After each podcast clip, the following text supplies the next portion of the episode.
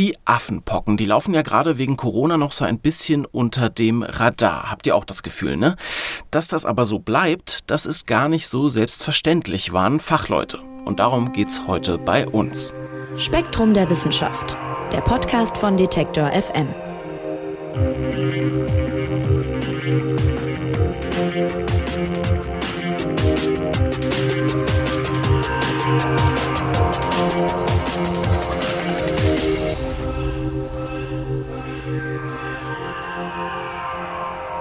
Die Pocken sind wieder da. Mit so einer Meldung hätte man vor einem Jahr vielleicht jetzt auch nicht unbedingt gerechnet, oder?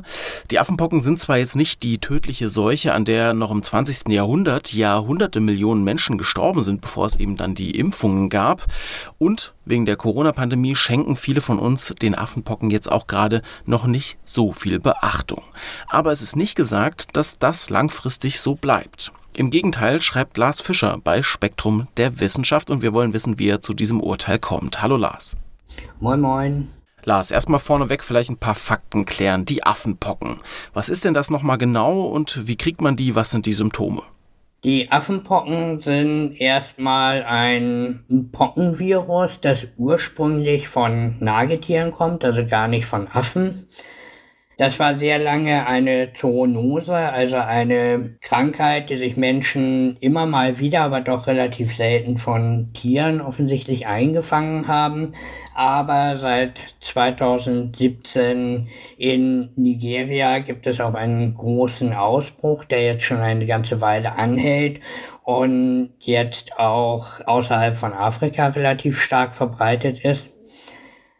Die Affenpocken sind nicht besonders ansteckend. Man muss sich also schon in sehr engen Kontakt begeben. Also es ist jetzt nicht wie Corona, dass man äh, zwei, drei Aerosole einatmet und dann hat man's, sondern äh, man muss relativ engen Kontakt vermutlich mit diesen infektiösen Ausschlägen, mit diesen Pusteln, offenen Stellen, die man davon kriegt, damit muss man schon relativ engen Kontakt haben.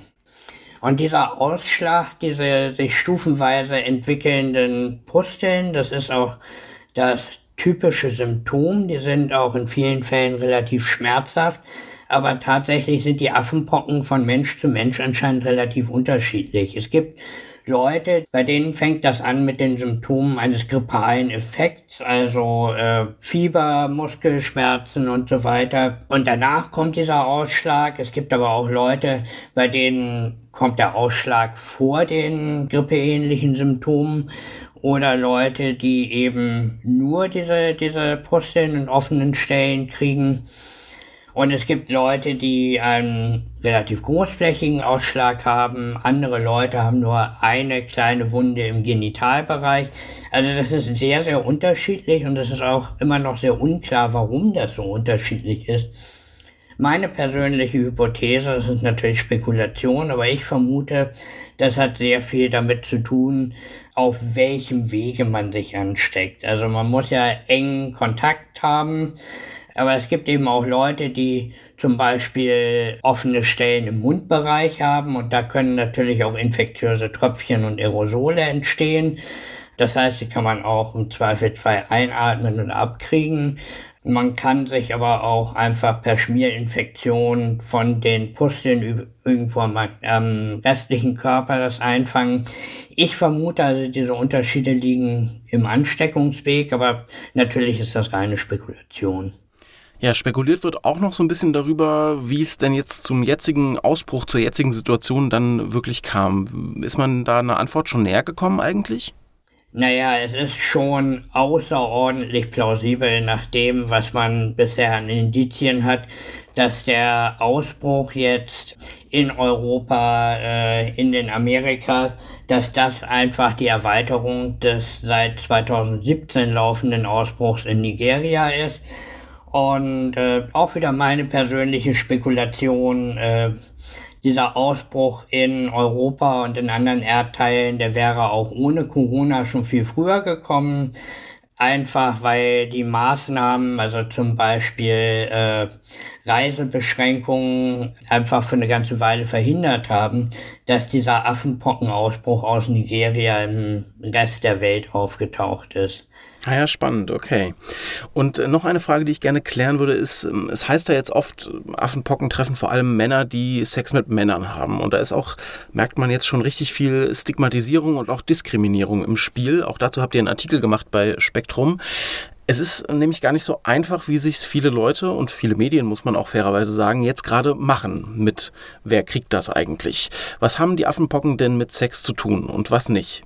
Naja, grundsätzlich können sich natürlich alle mit Affenpocken anstecken. Erforderlich ist dazu enger Kontakt und es gibt ja auch Fälle, wo Kinder infiziert waren, äh, wo Frauen infiziert waren, heterosexuelle Männer und so weiter. Also man kann sich das einfach auf verschiedenen Wegen holen.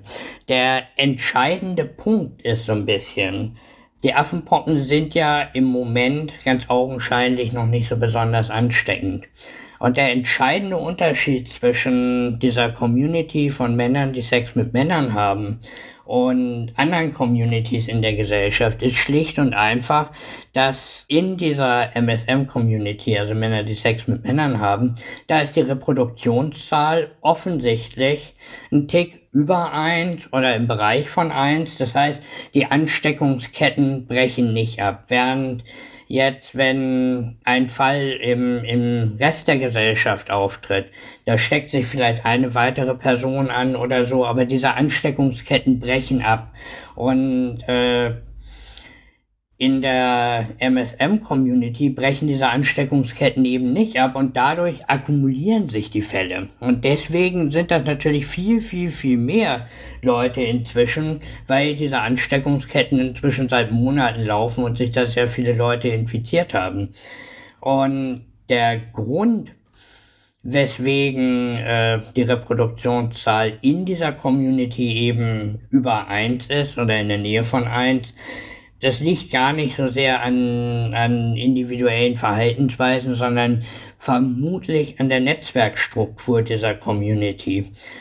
Tatsächlich sind ja die, die Netzwerkstrukturen, sexuelle Netzwerke, aber auch allgemeine Kontaktnetzwerke zwischen Männern, die Sex mit Männern haben, und dem Rest der Bevölkerung, vor allem jungen Menschen, heterosexuellen jungen Menschen, die sind gar nicht so unterschiedlich. Auch heterosexuelle junge Menschen sind äh, durchaus umtriebig im, in ihren sexuellen Verhaltensweisen.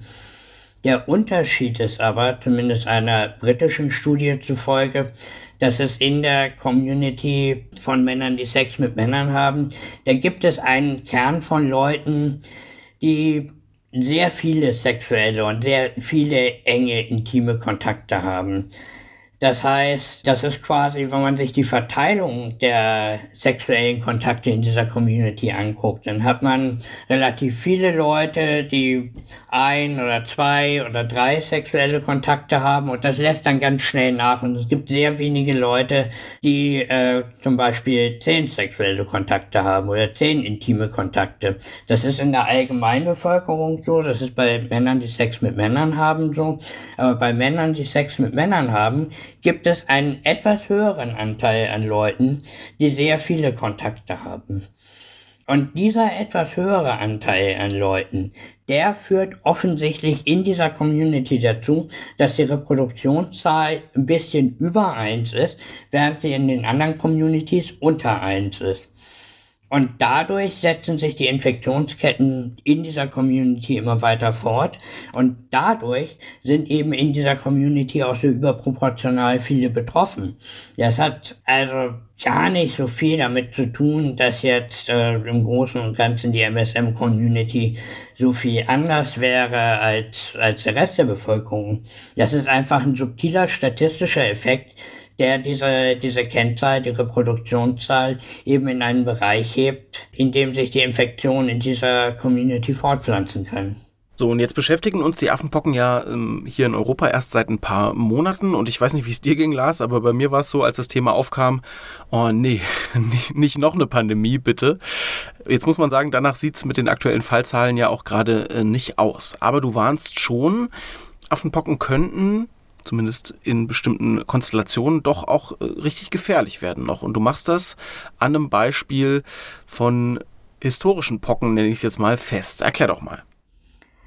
Ja, also äh, auf der einen Seite muss man sagen, äh, natürlich, jede Erkrankung, die jetzt plötzlich hohe Fallzahlen in der Bevölkerung erzeugt, die sich stark verbreitet, natürlich die Gefahr, dass sich das Virus verändert, dass sich das Virus besser anpasst, möglicherweise gefährlicher wird.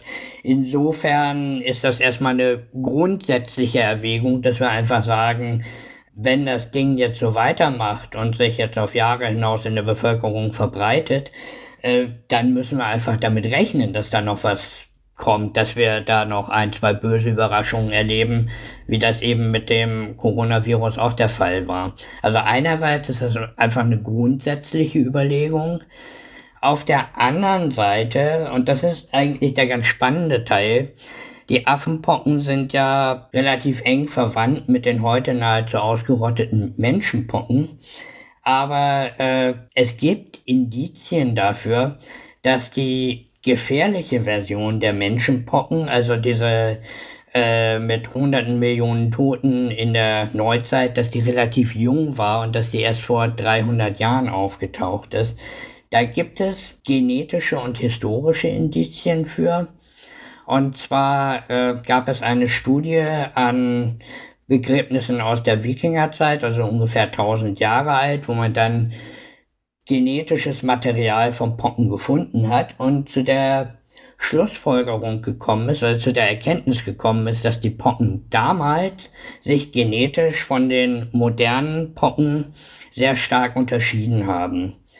Sie hatten ein paar mehr Gene, und auch äh, ein paar mehr Gene, von denen man weiß, dass ihr Verlust dazu führt, dass die Pocken aggressiver wird. Das weiß man aus Studien an anderen Pockenviren. Es gibt ja sehr viele unterschiedliche Pockenviren bei sehr vielen unterschiedlichen Lebewesen. Das ist durchaus ganz gut untersucht. Und der zweite Aspekt ist, das ist eine Arbeit, ich glaube, wenn ich mich recht erinnere, schon aus den 80er Jahren, da hat ein Historiker-Trio tatsächlich mal die äh, historischen Daten und Aussagen zu den Pocken analysiert und ist zu dem Schluss gekommen, dass die Pocken vor dem 18. Jahrhundert eigentlich eine relativ harmlose Erkrankung war. Mhm. Und äh, das passt eben ganz gut mit den genetischen Daten aus den tausend Jahre alten Pocken zusammen, bei denen bestimmte genetische Indizien sagen, dass sie möglicherweise weniger aggressiv waren als die modernen Pocken. Und es gibt genetische Analysen von modernen Pocken, die darauf hindeuten, dass diese Pockenlinie, diese hochaggressive Pockenlinie, die dann im 20. Jahrhundert ausgerottet wurde, dass die nicht viel älter als 300 Jahre gewesen sein kann.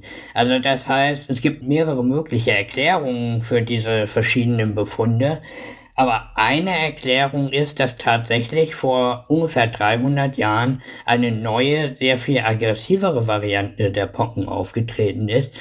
Und anhand der genetischen Analysen kann man durchaus nachvollziehen, welche genetischen Veränderungen dafür nötig sind. Und wenn man sich jetzt die Affenpocken anguckt, dann haben auch die Affenpocken eben mehrere dieser Gene, die auch die Pocken von vor tausend Jahren hatten, die aber bei den modernen Pocken verloren gegangen sind. Und jetzt ist es durchaus denkbar auf der Basis dieser, dieser ganzen Indizien zu sagen, okay, wenn die Affenpocken jetzt noch ein paar Jahre weiter zirkulieren, dann werden sie irgendwann diese Gene verlieren und sich besser anpassen und womöglich sind sie dann aggressiver und ansteckender. Aber wie gesagt, das ist alles noch relativ hypothetisch. Wir wissen nicht, auf welchen Zeitskalen das passiert. Äh, wir wissen nicht, wie wahrscheinlich das ist. Äh, was wir wissen, ist, dass wir den Kram relativ bald wieder loswerden sollten. Also ich fasse mal ganz platt zusammen. Du sagst, es gibt Hinweise darauf, dass auch die Menschenpocken mal in Anführungszeichen harmloser waren und deshalb sollten wir bei den Affenpocken aufpassen, denn es gibt schon Indizien, die, die für diese Annahme sprechen. Genau, so kann man das sagen. Okay, und was bedeutet das denn jetzt für die heutigen Affenpocken? Also direkt würde ich jetzt aus dieser, aus dieser Studie, aus diesen Analysen für unsere aktuelle Situation keine Schlussfolgerungen ziehen wollen. Aber äh, grundsätzlich, wie ich eben schon gesagt habe, grundsätzlich gibt es immer die Möglichkeit, dass ein neu zirkulierendes Virus sich besser anpasst. Das ist einfach Evolution. Grundsätzlich gibt es immer die Möglichkeit böser Überraschungen und man muss einfach sagen, Leute, das sind die Pocken. Ne? Die, die Pocken sind wieder da und wir wollen eigentlich kein unter Menschen zirkulierendes Virus. Ja, da müssen wir einfach ganz hart draufstampfen, dass das wieder verschwindet. Hm, und welche Empfehlungen könnte man vielleicht daraus also auch ableiten? Du hast ja auch schon Nigeria angesprochen. Da ist die Krankheit seit 2017 schon endemisch und die haben auch keinen Impfstoff oder nicht genug jedenfalls. Und trotzdem hat man da zum Beispiel auch eine Strategie gegen das Virus entwickelt. Also aus allem, was wir jetzt gehört haben, welche Empfehlungen würdest du ableiten und was kann man sich vielleicht auch äh, von Nigerias Umgang mit den Affenpocken abschauen? Naja, die Situation in Nigeria ist schon ein bisschen komplex, weil äh, Nigeria eben auch nicht die Ressourcen hat, um das wirklich unter Kontrolle zu haben. Und wir wissen zum Beispiel, dass die Überwachung lückenhaft ist. Aber was Nigeria eben hat, ist sehr viel Erfahrung mit Infektionskrankheiten und Nigeria bekämpft die Affenpocken mit einer fallbasierten Strategie. Also was wir auch von Corona kennen. Also die Fälle aufspüren, Diagnose, Isolation und dann die Kontaktpersonen nachverfolgen, Kontaktpersonen isolieren. Und bisher funktioniert das noch nicht so dolle, eben auch wegen der Ressourcenproblematik. Nigeria ist ein unglaublich großes Land, muss man auch sagen, mit großen ländlichen Regionen, in denen es auch sehr schwer ist, solche Fälle zu verfolgen. Insofern sind die Herausforderungen sehr groß, aber was wir davon auf jeden Fall lernen können oder was wir uns mitnehmen müssen, ist, dass es nicht die eine große technische Lösung geben wird, die wir dann einmal erforschen und implementieren und dann haben wir das Problem vom Hals, sondern grundsätzlich ist die Bekämpfung von Infektionskrankheiten, dieses äh, Wer steckt sich an? Wie verbreitet sich das? Das ist beim Individuum. Das heißt, wir müssen uns darüber im Klaren sein, dass wir nicht einfach irgendwie einen neuen Impfstoff entwickeln und dann wird alles, alles wieder super, sondern wenn wir so eine Krankheit wie die Affenpocken in den Griff kriegen müssen, dann müssen wir eben sehen, wie verhalten wir uns? Wie geht das Gesundheitssystem damit um? Eben zum Beispiel mit dieser nigerianischen Strategie der äh, ja mit dieser fallbasierten Strategie von Isolation und Kontaktverfolgung, wie gehe ich als Person mit der Möglichkeit von Infektionskrankheiten um? Also diese, dieses Ding ist einfach, wir Menschen sind die Wirte von den Viren und wenn wir die Viren loswerden wollen, wenn wir die Ansteckungsketten unterbrechen wollen und die Ansteckung möglichst gering halten wollen, dann müssen wir als Individuen uns dagegen wehren. Dann muss, muss das Gesundheitssystem auf der Basis der, der Individuen letztendlich hingehen und versuchen, die Ansteckungsketten zu unterbrechen. Also wir können unsere Bekämpfung von Infektionskrankheiten, egal ob das die Affenpocken sind, ob das die Syphilis ist oder die nächste Vogelgrippe oder whatever, das können wir nicht in die Labore schieben und so tun, als wenn uns das nichts angehen würde. Wir müssen schon in Zukunft auch ein bisschen sehen, dass Infektionskrankheiten uns alle angehen und dass wir individuell, wir alle, unseren Teil dazu beitragen müssen, das einzudämmen. Ansonsten wird das nicht funktionieren. Ja, also heißt es auf der Hut sein, nicht nur bei den Affenpocken, sondern auch bei anderen Viruskrankheiten. Und die Affenpocken im Speziellen, die könnten noch gefährlicher werden, als sie es heute sind. Das ist zumindest im Bereich des Möglichen, wie uns Spektrum-Redakteur Lars Fischer erklärt hat. Und Lars, ich sag dir vielen Dank dafür. Sehr gerne. Und das war's vom Spektrum Podcast in dieser Woche. Eine neue Folge gibt's nächsten Freitag. Und wenn euch gefällt, was wir hier machen, dann lasst uns doch gerne ein Abo da oder eine Bewertung in eurem Podcast Player. Mein Name ist Marc Zimmer und ich sag Tschüss und macht's gut. Spektrum der Wissenschaft, der Podcast von Detektor FM.